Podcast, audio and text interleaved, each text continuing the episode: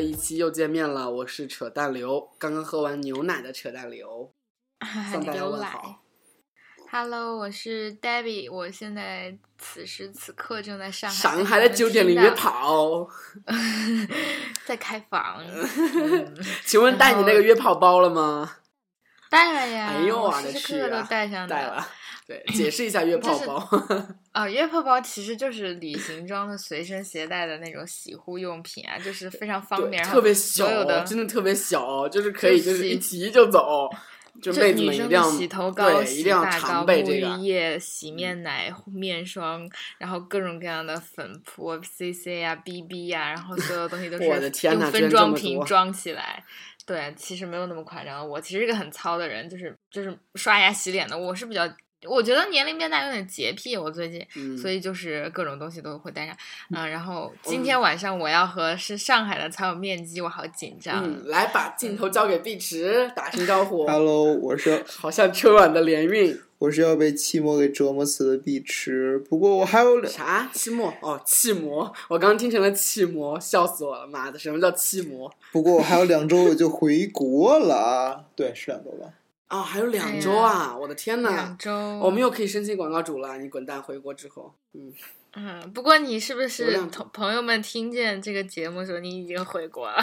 应该不至于这么 夸张吧？咱们的周期，有这么夸张啊？我们这一周应该是一周一周，OK，一周放一期，哎，这周肯定是下周放，所以是你们听到节目之后的一周嗯之后，嗯就回国了。啊，对对对对对。然后呢，我们最近就是好久没有录节目了，又他妈是三周没有录了，所以说要汇报一下我们最近 update 一下我们最近的近况。要强调的是，我们 update 最近的近况，可能你们听到也是两周或者甚至更久之后，所以说你们要嗯调过来，把这个时超往前调。你知道为什么吗？就是我时常发现我们发布节目之后，然后突然有一很多人去留言、去增粉，然后去捐捐款，我就觉得好奇怪啊！我们又没有说什么哦，原来说 几周之前我们曾经这样说了一下，我就要这样想才可以。所以说，我们北淘又收到了很多人的打卡，所以说我要感谢一下这些金主。然后呢，我和呆逼还有碧池已经决定了，我们嗯，他们两位回到北京之后，我们一定要开一次金主答谢会，然后答谢我们亲金主答谢会是金主花钱还是咱们花钱？呃，这个问题，这个问题是好问题，你觉得呢？我觉得金主是不屑于咱们的钱的，所以他们一定会主动花钱。对，所以说他们花吧，对对对对对对对，嗯。我们的脸皮是不是厚的比城墙还长？金主花钱，我答谢金主，金主花钱去答谢他们。嗯，对啊，嗯，然后不过有的金主就是把钱甩在我们脸上啊。对啊，就是比如喜欢啊。对啊，比如说那个 Lake 呀、那个 Lake 真的是赞赏，真的是二百五十六还不够，他还要捐一百，就一篇文章三百五十六那样的捐，然后哇靠，真的是每天定期捐三十。当然，就是我们觉得，如果说是一个穷逼学生，然后可以捐出他一顿早餐的十分之一、二十分之一，我觉得都是非常难得的。然后他们还持续的打卡，然后在我的支付宝账号里，比如说未央同学，还有还有杨同学，就是杨，然后韩林奇同学，还有 Zoe 同学，还有呃、啊，Zoe 是我们天呐，Zoe 如果的 ID 重合的话，应该是我们的运营啊。Z E 对啊 Z O E 是吗？Z O E 啦 Z O E 哦不是 Z O 那 E 应 Y，对对对对对。嗯，然后还有就是三男，还有乔小苏是个好人，然后还有卓谦同学，感谢嗯郑源，感谢你们的打卡和支持，然后还有西奇，这个西奇不是那个稀奇古怪的稀奇，而是那个西路的西，然后齐全的齐，对，然后燕珍、鹏鹏三块五辣条，三块五的辣条，辣条不是一块钱吗？哎，对了，好贵，高高奢版。那说说起辣条，那天突然看一微博，但是我不知道真是假啊。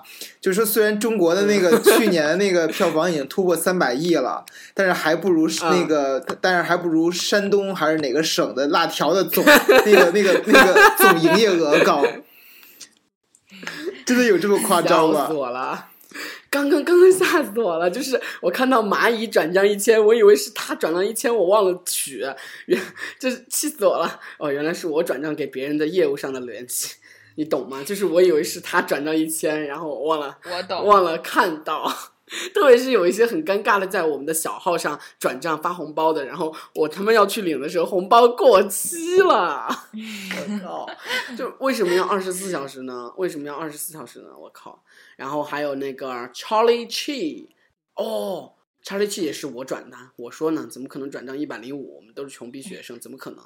就是说你们是穷逼学生，并不是嫌弃你们，而是我们也是从穷逼学生过来的，所以说深深的了解你们的痛苦。而且我和在逼现在还是穷逼学生，也是蛮难的。对啊，所以说你们只需要捐献一个鸡蛋就够了。我们也是打卡，也只打卡一块钱，一个人打卡一块钱，一月只需要消耗三十块钱就可以支持我们去美国了。这个幸福不幸福啊？太幸福了好吗？有美战略援助就是这么来的。我跟你说，我们朋友听到我们在这样就是捐劝说别人捐款，他都觉得我们疯了。他说：“真的有人吗？”但是我说：“真的有人，而且非常的多。”他们就觉得啊，我们粉丝好爱我们。曾曾曾，然后李茉莉，我爱猕猴桃，然后全灵妍，然后冠伦，然后肖，然后杨，然后魔法少女喵，三克五辣条又来了，然后广平，然后雨欣，然后二丫头，然后孙林，然后一，然后你心，荣，王海伦，梦琪，仙人版本儿，哈哈哈，仙人版本这个 ID。为什么我觉得我应该做一期北曹红面宴征集大家奇葩 ID？实力有毒，仙人板板，三块五辣条，仙人板板，仙人板板哦，碧池可能不知道仙人板板知道啊什么意思，四川话话的意思。嗯，仙人板板，我日你仙人板板就是这个意思。嗯，好味儿黄，查查，嗯，叉 L 加大号，然后 Rachel，哦哟，哦哟，哦哟。吓死我了！Rachel 的这个头像特别好看，然后点击放大图，结果是吴亦凡，老子日！我说我说什么人怎么这么洋气？结果他用的是吴亦凡啊，好吧，那就平衡了。圈圈，然后 C 就是 C I 的 C 二三三，萌萌哒明明酱，然后一个刀，然后钟炯，然后婷，然后赵，然后某，哎，那个草字头有一个一元两元的元怎么读？软吗？碗圆圆碗？我不知道，不知道，不知道，不知道。怎么好没文化那？怎么回事啊？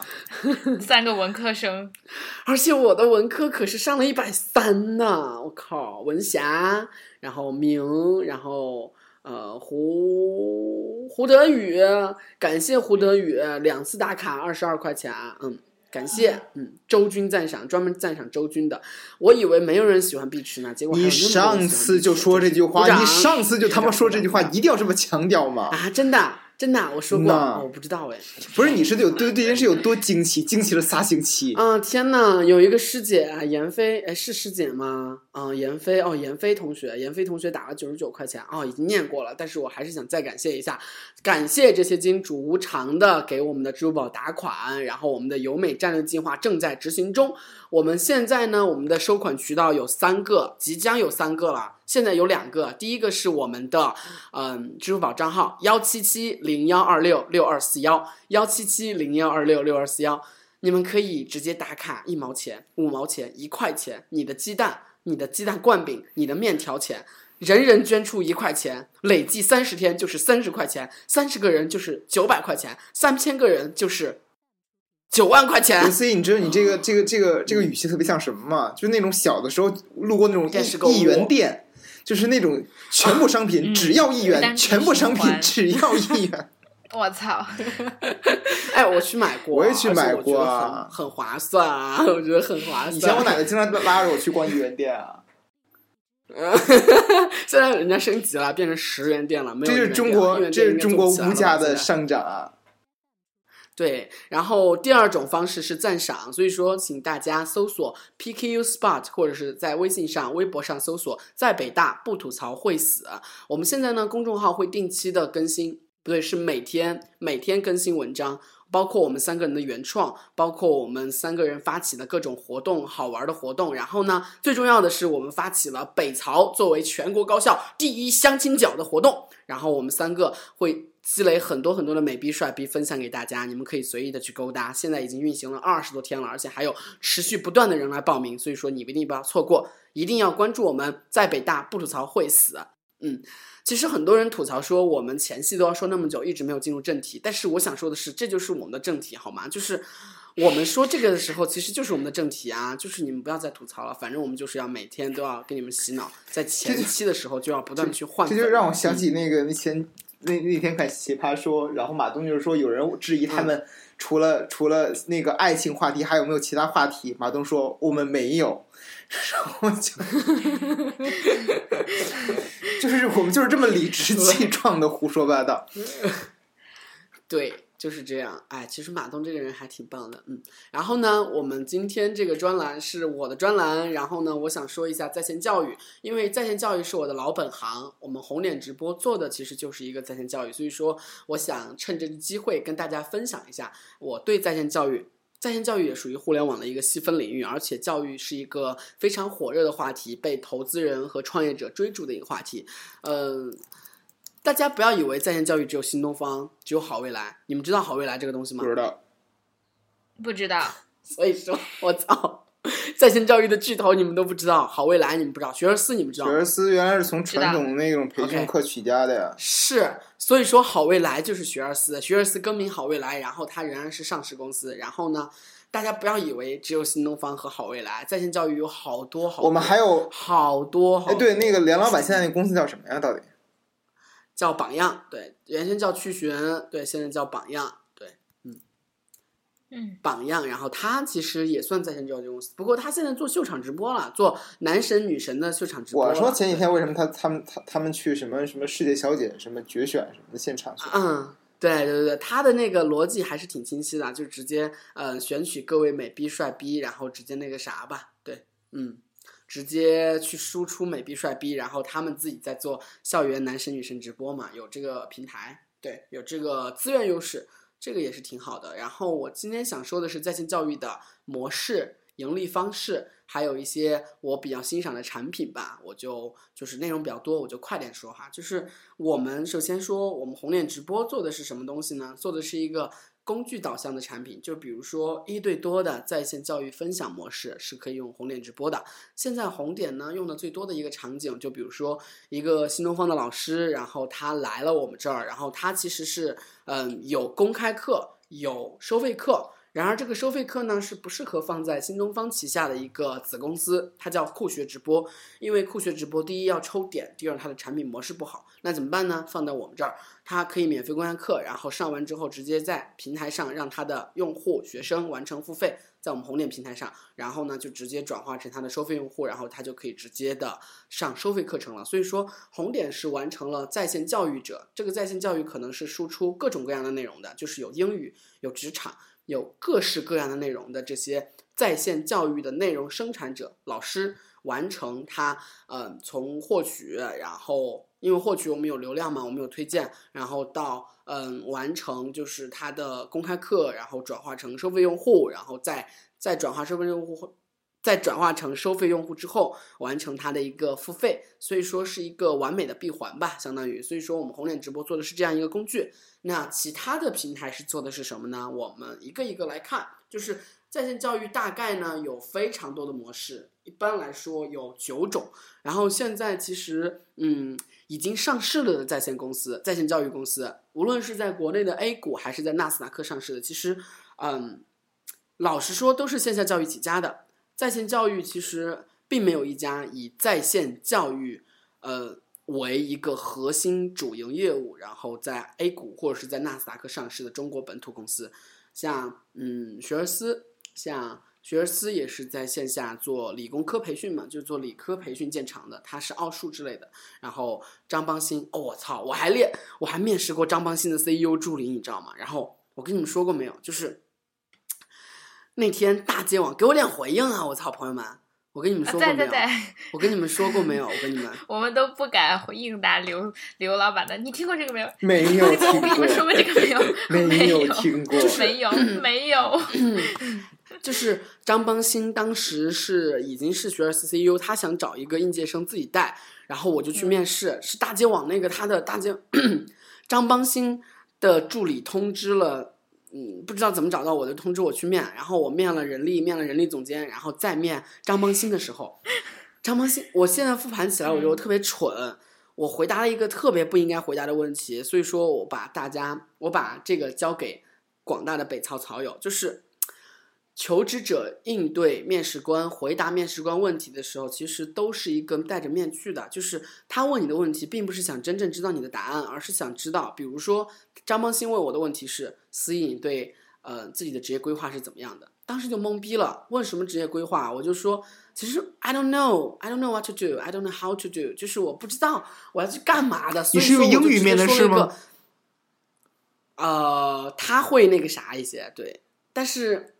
哎，不行，我可能听众有学而思的那个啥，我就不说了，不评价了。我只说这个结果，就是张邦兴问的时候，我就直接说我想做 marketing，然后我想做，所以说呢，我说了这个 marketing 其实和他要面的 CEO 助理，因为学而思是教育业务的，对吧？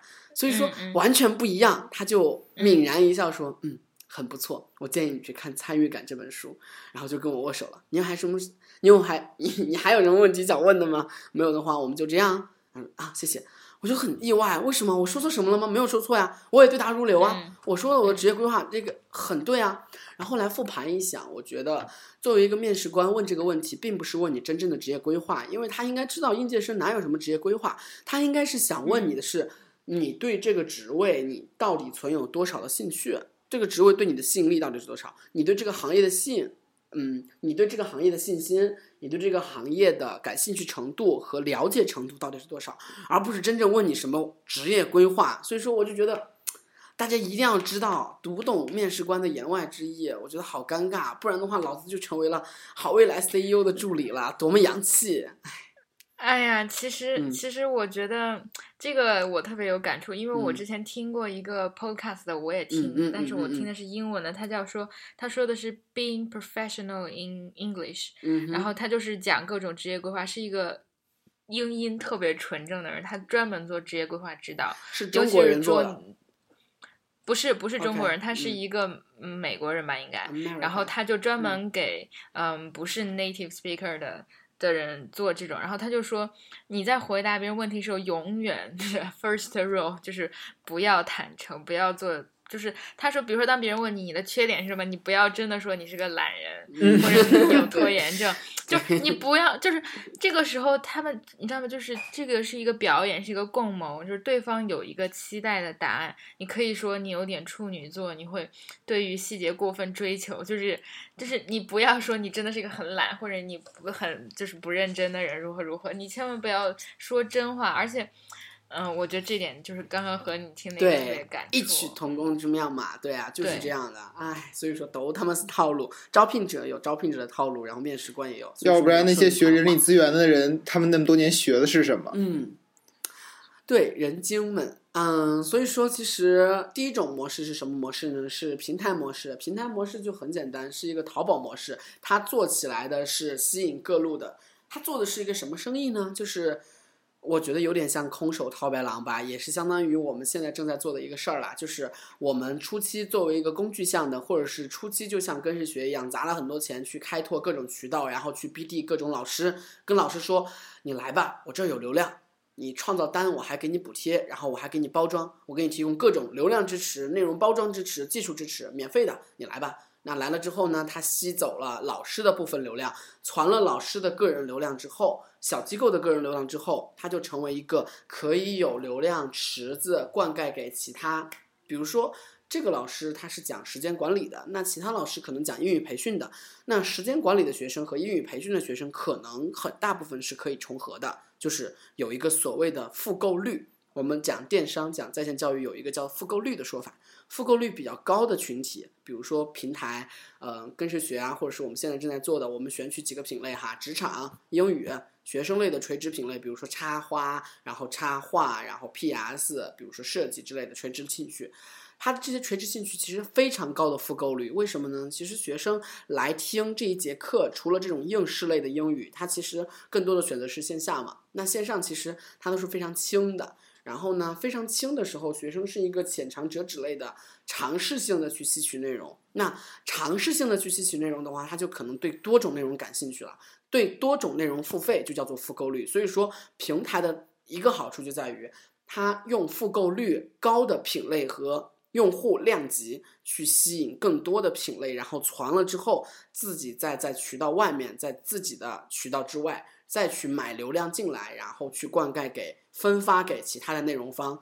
所以说，其实呃，就相当于是教训教在线教育的淘宝。大家知道，淘宝的盈利逻辑就是一个广告逻辑，它为什么不准百度？百度得到它的淘宝网内的产品？就是要封杀这个百度的搜索引擎，因为搜索引擎是流量分发的关键。对于淘宝来说，那品类对于那些在线教育来说是分发的关键。就比如说像荔枝 FM 一样，我们被作为 talk show 的，嗯，非常牛逼的代表。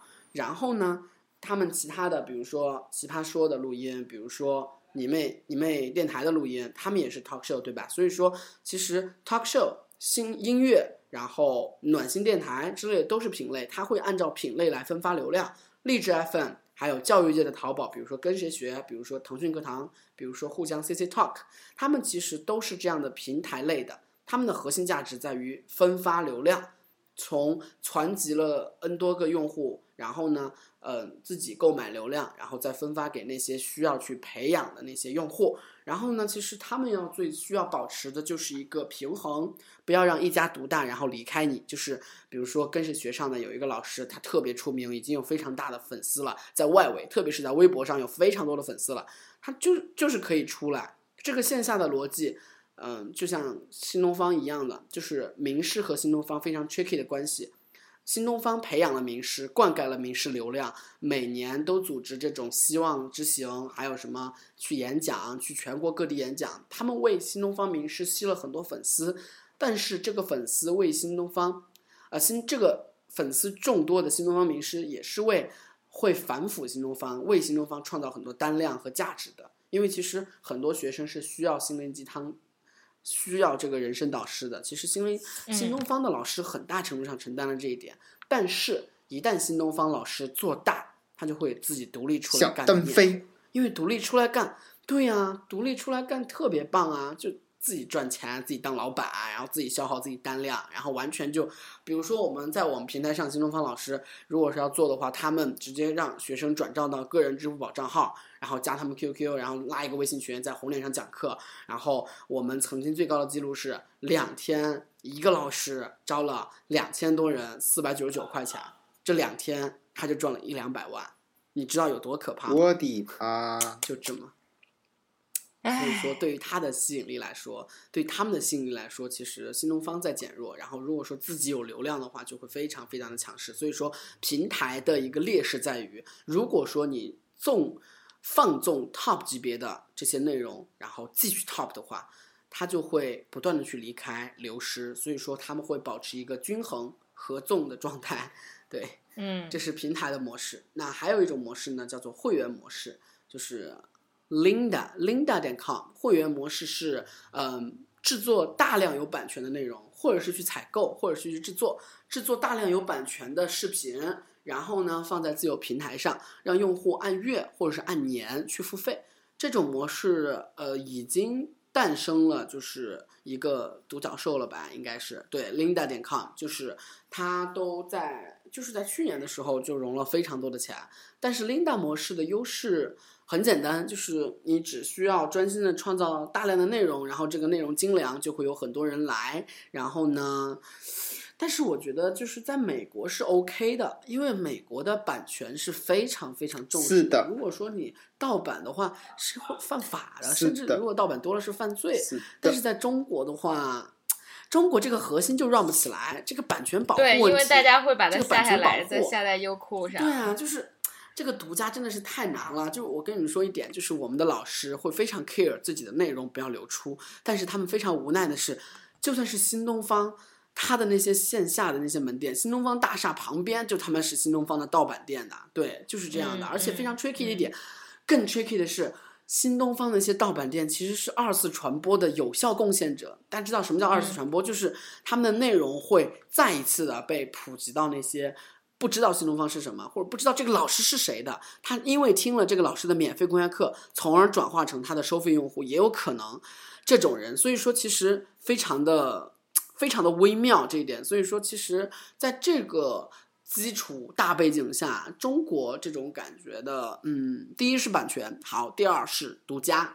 你如果说在中国要请一个名师的话，你要签一个名师是非常非常非常非常困难的事情。签一个名师的话，就相当于是几百万 offer 就出去了。但是名师有没有创造那么多的价值，你提前是看不出来的。所以说这是一个赌注。作为一个资金资金链条或者资金量根本就不太雄厚的创业公司来说，签一个这样的名师，只能创造一个品类的内容，这个性价比太低了。所以说独家。但是在美国可能就不一样，美国因为有版权保护，所以说，嗯，可能他们的内容生产方不会像中国那么的贪得无厌，你知道吗？中国是我不知道为什么被炒起来了，就是各行各业的 KOL 都他妈死贵死贵的。就比如说，我能理解他们为什么死贵死贵的，因为没有行规嘛，就没有行规。比如说公众号，比如说公众号投放，老子咪蒙就是牛逼，你他妈就是给我几十万，老子不保证效果。我操！就是那些有需求，真的是有需求，所以说供给，就算他妈的那么高的价格，也可以就是有需求，就因为他们有需求，所以说他们可以坐地起价。这是我其实挺，我觉得就是很无奈的地方。作为广告主来说，特别是作为中小创业公司的广告主来说，其实那些人都是因为有钱没处花，几百万的预算，然后随便投放一个看一下效果的。但是作为一个中小创业公司来说，怎么可能是这样的？所以说。内容方也是这样的，咪蒙是 QOL 方，内容的 QOL 也是这么难请的，所以说还挺难的。白眼狼们他们都是。然后第三个是，嗯，就是在美国，其实他们是没有一个非常非常强大的竞争对手的，叫做免费的内容提供方。然而在中国，妈的，就是人们盛传一句话，叫做有了用户量，你什么都不用怕。所以说，人人都爱免费。创造者内容的创造者也他妈大量发布免费的，关键是他妈的免费还优质的内容，所以说免费的优质内容在中国大量的存在，稀释了优质的付费内容可被付费的几率，这个是一个很难的，所以说在中国它几乎是一个先天水土不服的模式，对，嗯，就比如说大家应该都懂 iTunes 之类的，所以说如果说知道 iTunes 在中国的困境，那可能这个就非常非常好理解了。然后呢，第三种是垂直服务模式。垂直服务模式其实非常棒，是一个赚快钱的。就比如说，我有一个朋友，他做了一个东西叫做面包求职。面包求职就是专门对说到这个，其实我后来跟你们说一下，就是我的 idea。面包求职是做应届生的一个求职培训的，因为其实我认同他们这个需求，这个是一个非常非常硬的需求，就是作为一个应届生，他其实不知道自己适合什么。就算知道自己想干什么，但是他不知道想干这个需要什么，想干这个应该如何包装自己，想干这个应该懂什么行话，想干这个应该如何去跟面试官去进行一个完美的面试的体验，然后给他们一个非常好的一个印象，这些都是不懂的，完全没有任何求职能力的人，或者是他完全不知道怎么去应聘实习，完全不知道怎么去大学生涯规划那群人，太多了，大学懵逼实在是太多了，他们解决的就是一点。就是帮大学懵逼找到工作这个需求，但是这个有一个问题，就是在于对于他们这个公司来说，大学生求职教育是需要被启蒙的。我们这边都知道懵逼那么多，你们都他妈该去培训。然而很多大学生他们是不知道自己需要这种培训的，他们只是懵逼，他们不知道，就是需求方不知道自己有这样一个需求，这是很矛盾的一个事情。所以说垂直领域的话，还是。呃，英语，然后时间管理这种，就是垂直兴趣品类很多哈。就比如说 PUA，Pick Up Artist，就是讲如何泡妞的，讲汉子，然后讲妹子如何撩汉的这种男性、女性情感学，这是一类。英语当然不说了，一个超级大类。求职是一个大类，那求职包括很多应届生求职，还有就是嗯非应届生社会招聘求职。社会招聘求职现在最火的可能就是互联网领域的，比如说运营啊、PM 呀、工程师呀，还有设计师呀，还有嗯比如说其他的这种考证啊之类的 CPA、CFA 的培训，这些都是属于垂直服务领域。垂直服务领域的优势在于嗯。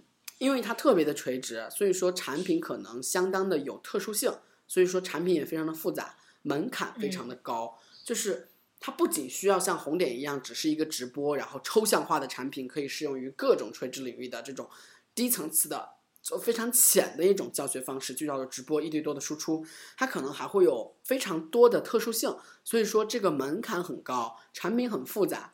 但是产品很复杂带来的一个劣势就在于，它可能不适合一开始就线下化。线上化就线上化需要一个产品，产品很复杂的话，周期就非常长。周期非常长意味着成本非常高，成本非常高就意味着一个创业公司要烧很多很多的钱。那一个创业公司在这个时间里只能做这个产品，而且在等待这个产品上市的时候就不能做任何的业务。所以说，一般来说他们是线下为主，线上的 marketing 为辅的。就是这个应届生也是这样的。我想跟你们讨论一个模式，就是你说在线教育大学生的已经有了。就是为什么没有高三的？你觉得高三专业会有这样一需求吗？高三专业咨询，就是梁忠良他们做的有这个事儿吗？就是他们去学，但是没做下去。那我觉得其实是有这个需求的。我们出家长为什么没有这个需求？家长应该很想了解这个专业到底啥样啊？学生也很想了解这个专业到底他妈啥样啊？当然这种东西难道没有这个诉求吗？我觉得有这种需求，但是主主主要是主要是现在那个在。线下的那些整个的体系现在已经形成了，而且大部分的学校，对啊，到高三你很难有时间去再去让，本来高三就是就是所有家长都严堵、谨防、提防你的手机使用和你的互联网使用，然后你还得跟那弄线上教育。我觉得我们就是应该突家长的吧，我们。不，其实是这样的，是这样的。我觉得第一是，嗯，刚刚雨辰问的那个线下的那个系统，其实和我们想的非常的不一样。我不知道你们当时是什么体系，但我听说有很多，就比如说自主招生啊，或者呃自谋自业，以及你知道学校是一个很大的那个力量资源，就是有的时候一些好的成绩好的学生会被学校钳制，他为了增加自己的升学率。会，比如说你本来能考北大，但是可能稍微有一点风险，他会阻止你去报北大，他会报一个相对更安全的，呃，因为因为会有冲突嘛，就这是一个博弈策略啊。然后这样的大量的资源以及信任资源都放在学校一方，然后你知道老师就是，其实比如说一位。我不说北京、上海这样很好的城市，非常正规的那些非常先锋的嗯老师，而是比如说一些三线或者不太好的城市，这些老师，一方面他们是教师，一方面他是那些资就是。呃，复习辅导班的牵线人，他又是那些呃某个出版社的某种练习题的，就是为他背书做，为他做宣传，就全班同学必须订这本书，必须订这个资料，每订每个人订一本，我就能收多少回扣。同样在报考学校的时候，比如说一个能考一本或者二幺幺的人，他可能差一点，然后老师就会很不鼓励，因为这是。比如说按就是高考制度填报志愿是不能平行的话，会怎么怎么样？就是它其中有特别复杂一套体系，我觉得其实我们很挺难冲破它的，我觉得阻力还挺大的，因为这种习惯，嗯，就是大家应该不会去上网直接搜，啊，我就知道，其实我自己高考是很顺利，而且没这么多事儿，但是比如说我妹妹她是。在湖南参加高考，然后他就考考试时候问我报什么志愿，他自己完全不知道。然后我才，我后来我妈妈就发了一顿特别大的火，就是因为其实当时他们老师发了一本书，就那个书里就比如说从嗯提前批的军校、师范类院校，还有那种护士啊，对对对，我知道那本书，对。对，然后到到后来各种各样的东西，其实应该参考那个的，但是那本书提供资料特别少，就是我觉得思义说的是补充那本书里，比如说这个专业对这个专业的后续到底他妈的在讲什么？其实我觉得我们现在可以尝试的是在我们的音频内容上邀请很多的，就是。嗯，做一个专业介绍所之类的，让我们同专业，比如说我最印象最深刻的是，我们做那一期专业那一期非常受欢迎，大家都觉得我们应该多做。其实我们可以满足一下大家的诉求，真的可以。我觉得就是大家完全是懵逼状态的，包括我们，我当时跟北大签约的时候，我真的是一分钟填完了我的专业，真的完全不知道这个专业是什么鬼。当然，就是对于北大来讲，我想的是我能进这个学校可能就不会太差，所以说我没有太 care。但是对于其他同学来说，其实。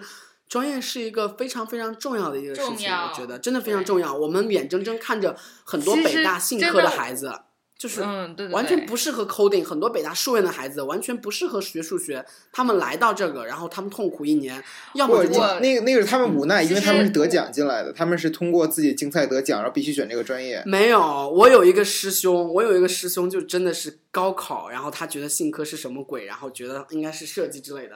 就是游牧，你知道吧？就游牧那个就是他转到我们院，就是因为还有刘干玉都是这样的，他们都不知道信科是什么鬼，都是毒害的孩子。其实我本科时候就真的呃不是什么本科，我高中的时候就真的遇到过这样的情况，就当时我能选三个学。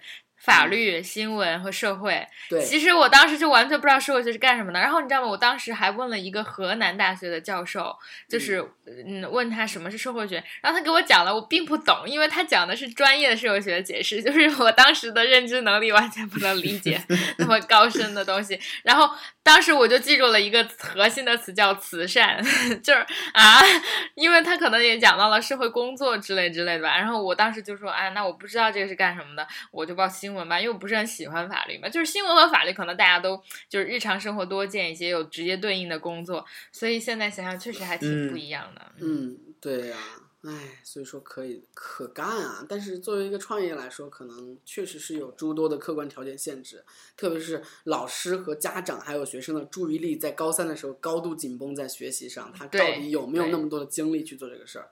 对，嗯嗯嗯嗯。OK，然后第四种模式是直播模式。直播模式其实很简单，就是一个一个一人人打破天，就是一对多的直播，就是红点直播正在做的事情。就比如说一个老师，他原先在线下只能教几百个，最多了几千个。如果说保证效果的话，可能小班就最多只有十个。那如果是大班，可能也就一百个。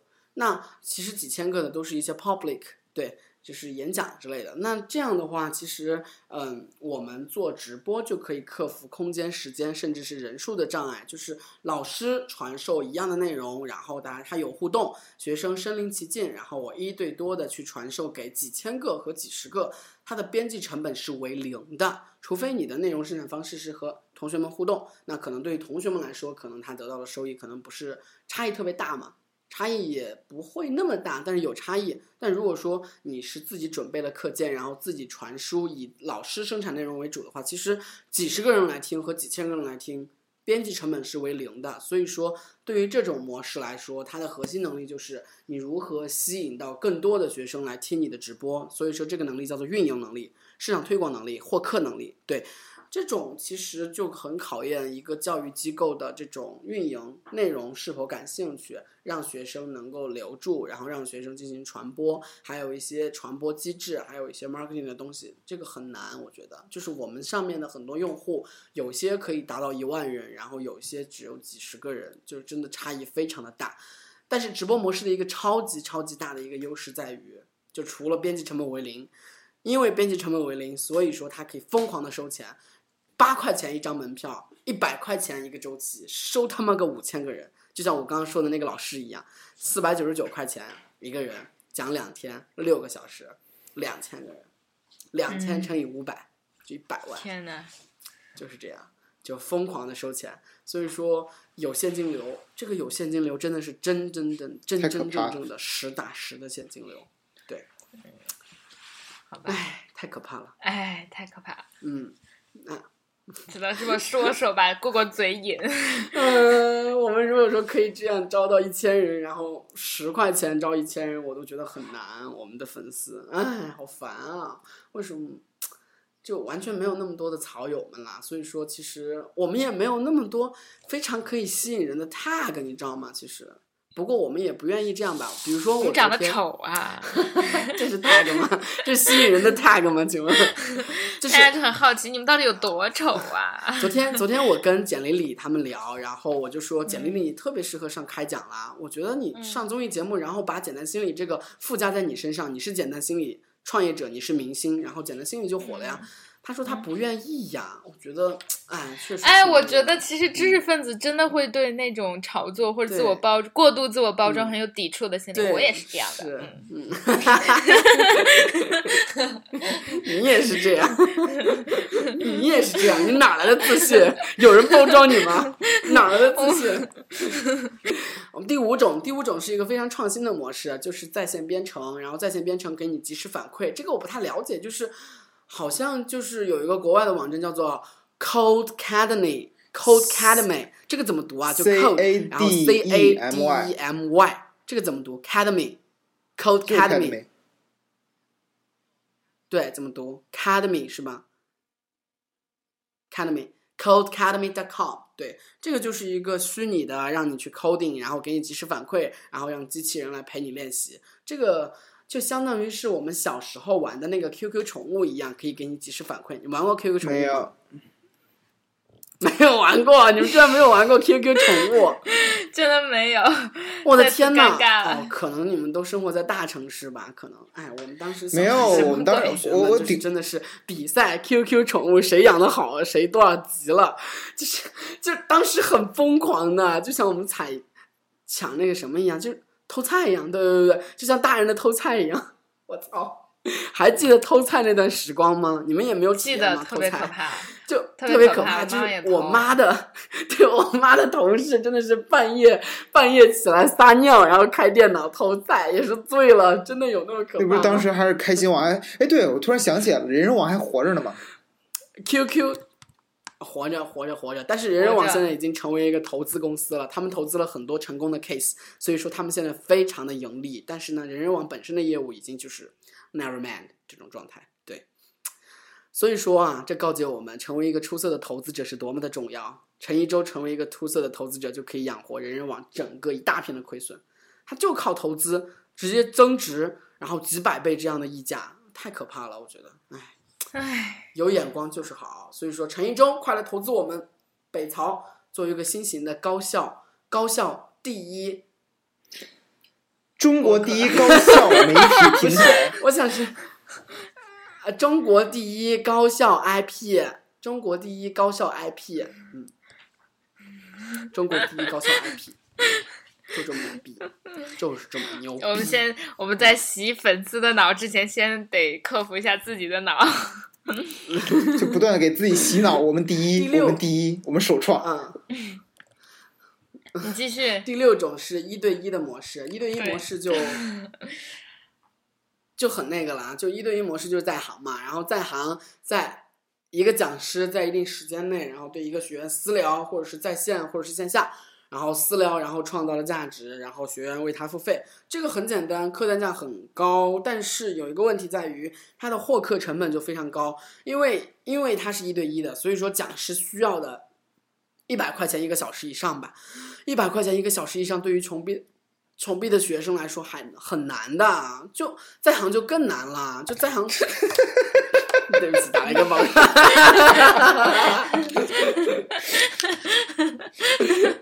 神经病！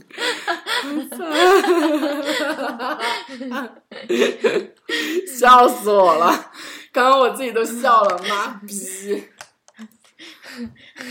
然 后太不容易了，我们 我们大早上醒过来塞点东西就给大家录节目，嗯，就是对啊，我脸都没洗好吗？脸都没洗，口都没漱，然后就澡也没洗，头发也没洗，所以这期是一期有味道的节目，不出镜，对对对，不出镜。所以说，一对一的核心是要找到大量的低价的、愿意给你贡献价值的讲师。比如说张小龙，他可能去在行吗？你给得起吗？一对一给得起吗？你啊，几十万你给得起吗？给不起，对不对？一个非常牛逼的人是不需要通过一对一去交换价值的。很多人在跪舔他，给予我们一点价值。所以说，他需要找到一个平衡点，在于这个老师的质量不是特别 low，但是呢，他又愿意接受这种形式去创造和获取自己的价值。OK。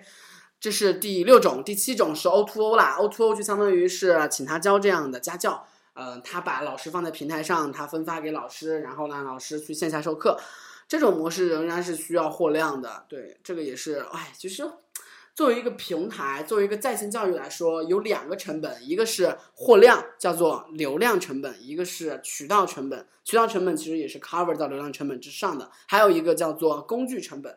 工具成本就是你要 base 在什么产品上？你是要借助普罗大众的，比如说红点直播和腾讯课堂和 QQ 课堂这样的工具类的 YY 这样的产品，还是说自己开发一套一对一的，然后一对多的，然后呢还有在线 coding 的、及时反馈的？所以说，工具成本和流量成本是在线教育的最大的两个成本。OK，这是 O2O 的，然后还有一种题库，题库大家都非常明显了，有一个非常知名的 APP 叫做原题库，原题库就是专门给高中生做作业的。然后呢，原题库非常牛逼的一点是，它有一个数据，原题库本身，它如果说觉得你这一点非常的不薄弱，你的每次这个点的考察的题你都错了，那它可以给你推荐一个针对性的一个老师给你讲一节课，就讲这个知识点，就讲这个知识点相关的东西，然后你付几十块钱或者是几块钱都是可以的。所以说他这种就是有一个叫做猿辅导原题库 base 在原题库的猿辅导一对多的单节课的销售，这个很好，这个有点的打，针对针对它的薄弱环节去打它的，促使它购买，它的转化率非常的高。所以说，我觉得题库模式的话，嗯，传播非常的快，然后呢，也比较容易转换现金流，然后，因为它可以从把试题带来的用户全部引到在线教学里，所以说它的现金流会非常明确，模式也非常明确，model 非常明确。但是，我觉得很难拥有核心竞争力。它的核心竞争力可能就是规模。你们知道规模创造护城河吧？知道这句话的道理吧？对，所以说它的规模一旦越大的话，别人追赶它就会非常的困难。所以说规模是它的护城河，规模有了，现金流有了，再去融资，然后再去砸死它的对手，就是这样。第九第九个就是嗯，假的在线模式。这个在线模式呢，其实。呃，就相当于中公教育、海天教育之类的传统的，他们已经有非常大的客单价、非常高的客单价、非常牛逼的市场价值的时候，他们会做一个呃假的在线模式，就是他们仍然是线下授课，但是呢，他们会有线上放很多的线上的内容，然后呢也是录播的，然后呢也是让吸引他们众多的他们做百度关键词 SEO 和投放来的那些用户承接到他们的。要打 cold call 的一个潜在用户待转化的 cold call 的池子里，然后让销售再去拿电话。所以说，其实，嗯，这个我觉得他们还是有待改善吧。就比如说中公教育之类的，他们其实转型就没有转型的像学而思和新东方那么好。新东方是完全把自己的安家立命之本几乎都差不多放在了在线教育上，因为他觉得在线教育就是个趋势。拼命的去投资在线教育的公司，拼命的去拓展自己的在线教育。学而思和新东方都是这样干的。然而还有很多这种传统的巨头，细分领域的，比如说做会计的啊，做公务员的啊，然后，anyway 做设计师的这些，他们其实都还是集中在线下的，他们没有太重视线上，可能因为团队还有模式基因上的那些东西。所以说这是九种模式，九种模式我们再来复盘一下有哪几种哈。第一种是平台，也就是教育界的淘宝；第二种是会员，也就是说你放内容，然后自己卖会员、卖课呀；第三种是垂直服务，比如说做应届生求职、做社会招聘求职、PM 求职、设计设计师培训之类的；然后第四种是直播，然后直播收门票啊，收系列课程的票；第二、第五种是在线教育，在线编程，然后给你一个回馈。然后边练习边学习，然后以练习的时候学习，翻转课堂的感觉有点像。对，第六种一对一的模式，一对一模式就在行的这种模式，然后现金流比较好，收费比较容易，但是获客还有就是如何保证老师在你这儿持续的产生价值，持续的愿意用你。对，嗯，第七种就是 O to O 嘛，就是嗯给老师带来量，然后老师线下去创造价值。第八种题库原题库，你只要想到原题库就知道了。第九种是什么呢？是在线模式，假的，就是中公教育他们要用的。其实这里我还想问一个我们用户的问题，就是我留一个问题哈，大家可以在各种渠道跟我们反馈，微博、荔枝 FM 各种音频平台，还有微信都可以反馈。就是我想问一个问题是，你们最青睐的一个教育产品是什么？你们最值得欣赏的，你觉得最有兴趣的，你觉得你最能接受的教育模式，这九种又是什么？嗯，欢迎回答我们。我们这期节目就到这里吧，欢迎捐款幺七七零幺二六六二四幺，欢迎关注在北大不吐槽会死同名微博微信号，我们会在微信上定期的发布，嗯，日更，每天都会更新。我想认识你，北曹鸿门宴和北曹的原创，还有北曹万事屋，所以说微信上的内容和音频上的内容其实是完全不一样的。OK，所以说就这样，拜拜。